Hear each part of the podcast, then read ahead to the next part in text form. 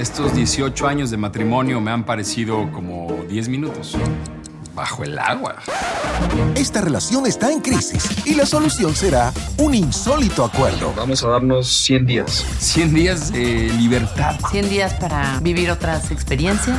100 días para hacer lo que queramos. Para sentir algo diferente. Para disfrutar la vida. 100 días para enamorarnos. Estreno martes 28 de abril, 98 Centro, por Telemundo.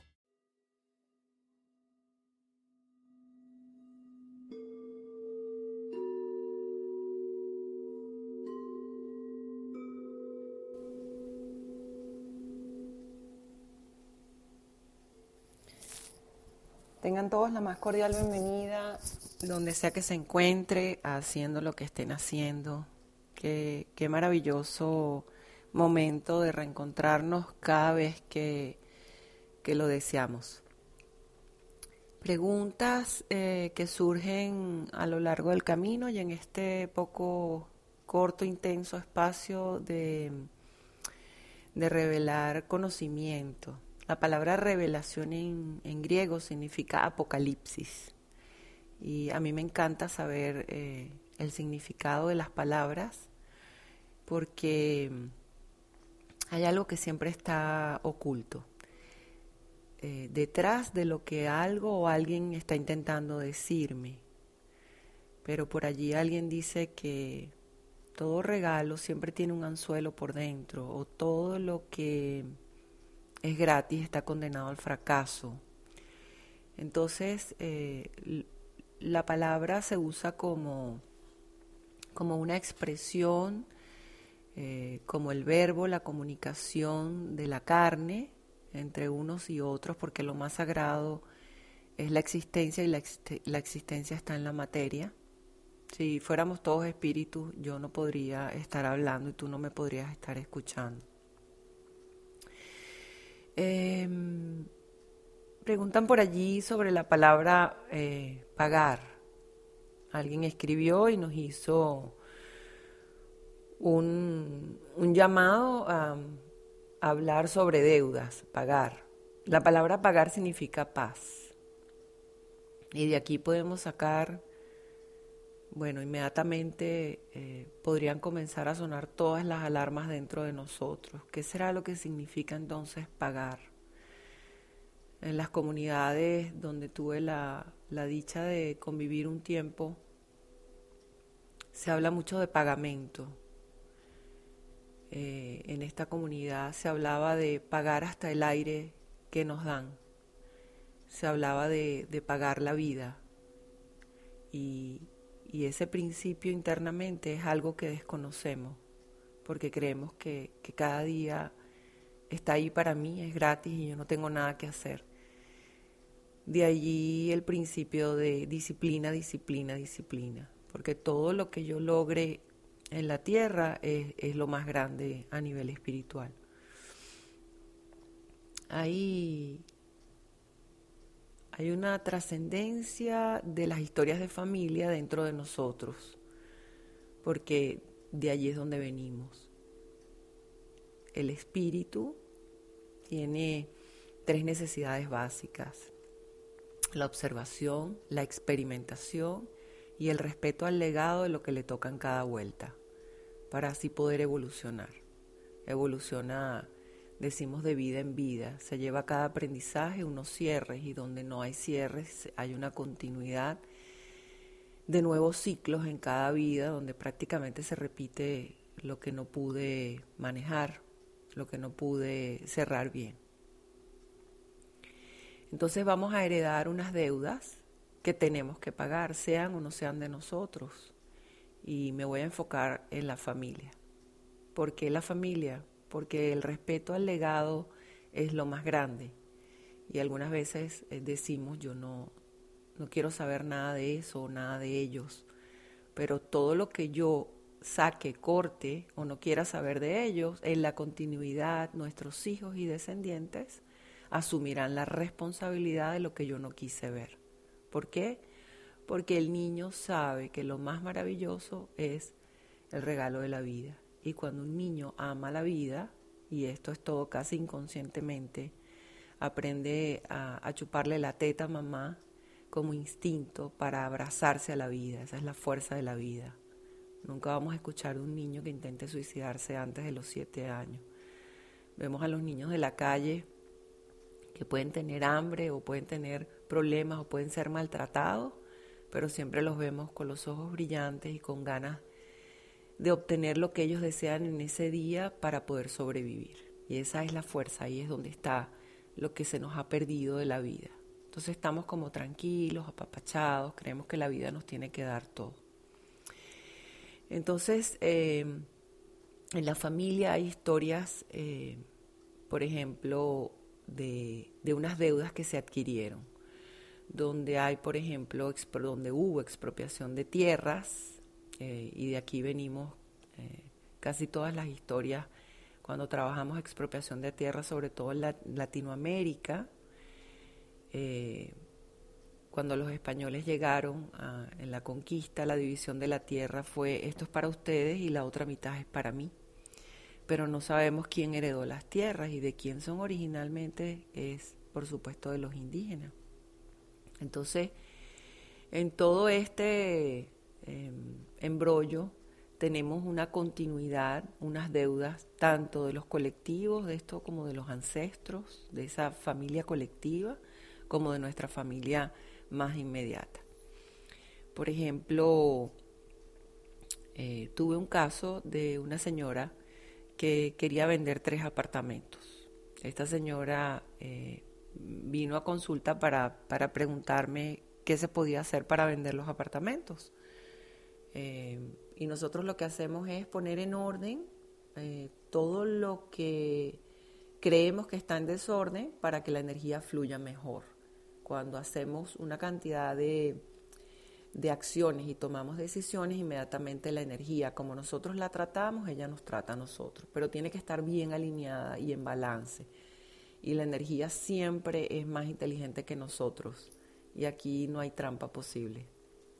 Entonces esta señora em, quería vender sus apartamentos y lo la primera pregunta que tenemos que hacer es, ¿de dónde vino el dinero para comprar los apartamentos?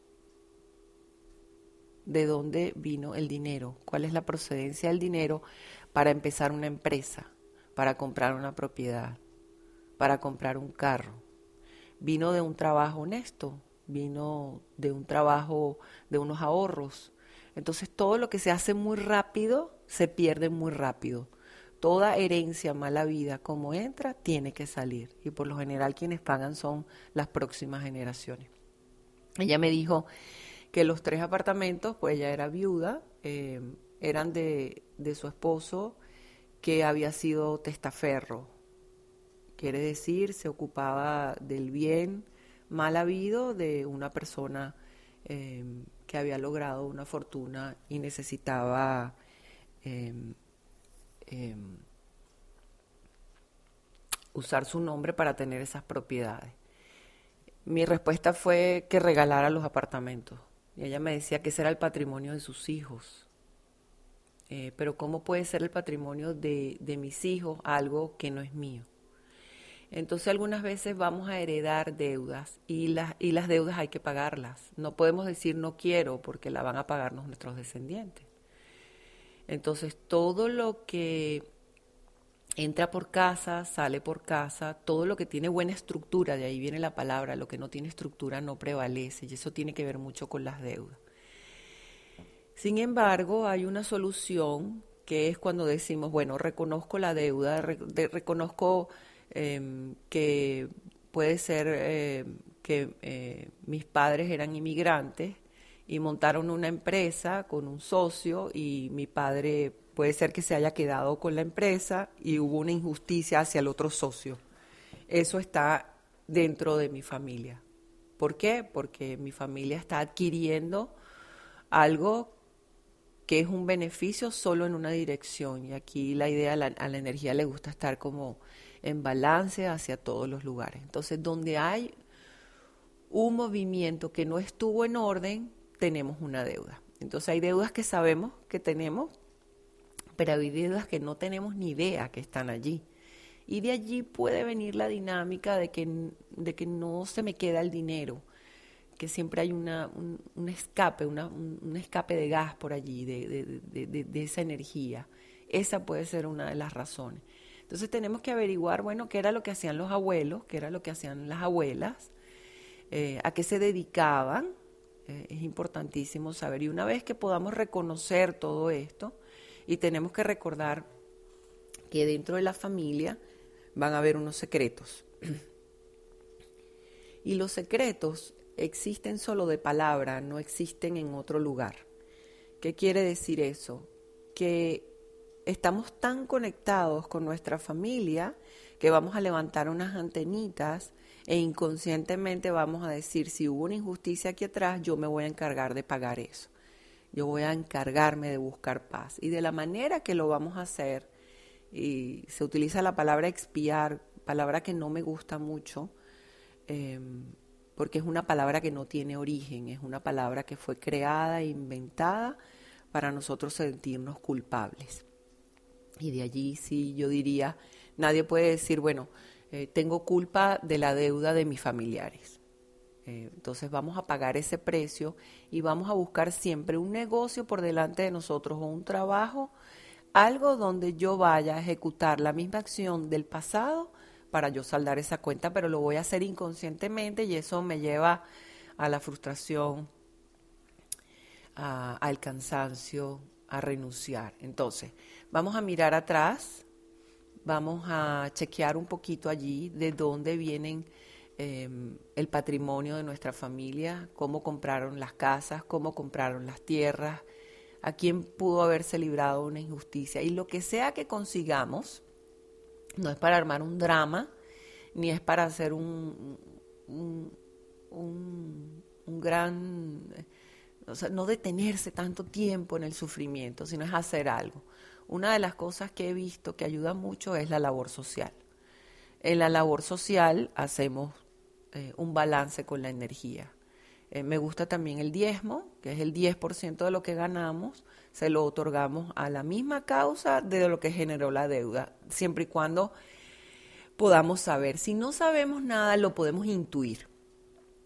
Por ejemplo, una de las tareas, hace poco tuve a un señor que había sido violentado, abusado sexualmente desde los 11 hasta los 15 años eh, por un cura y la tarea que se le asignó o el pagamento que se le asignó fue darle a la iglesia su diezmo de su trabajo.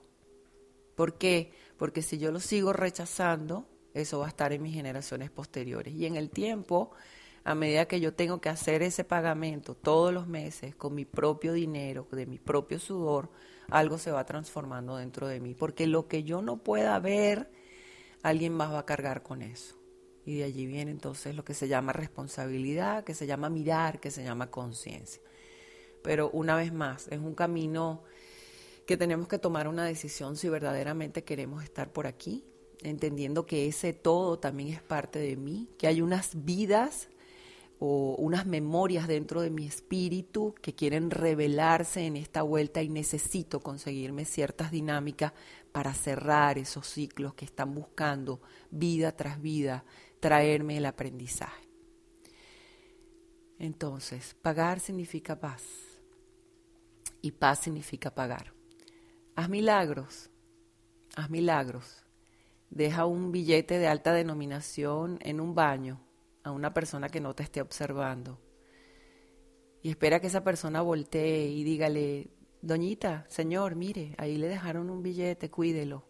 Y observe cómo reacciona esa persona vayamos construyendo algo positivo, pero para nosotros, sin ego, donde yo misma me pueda ver en mis acciones, porque yo me acuesto y me siento bien conmigo, no porque tenga que hacer una gran fiesta y mucho ruido, donde vamos a hacer una campaña para recoger basura de la playa y ese día nos ponemos una camisa y salimos en el periódico. Así no funciona ni la felicidad, ni el pagamento, ni la paz. Que la primera opción no sea sufrir.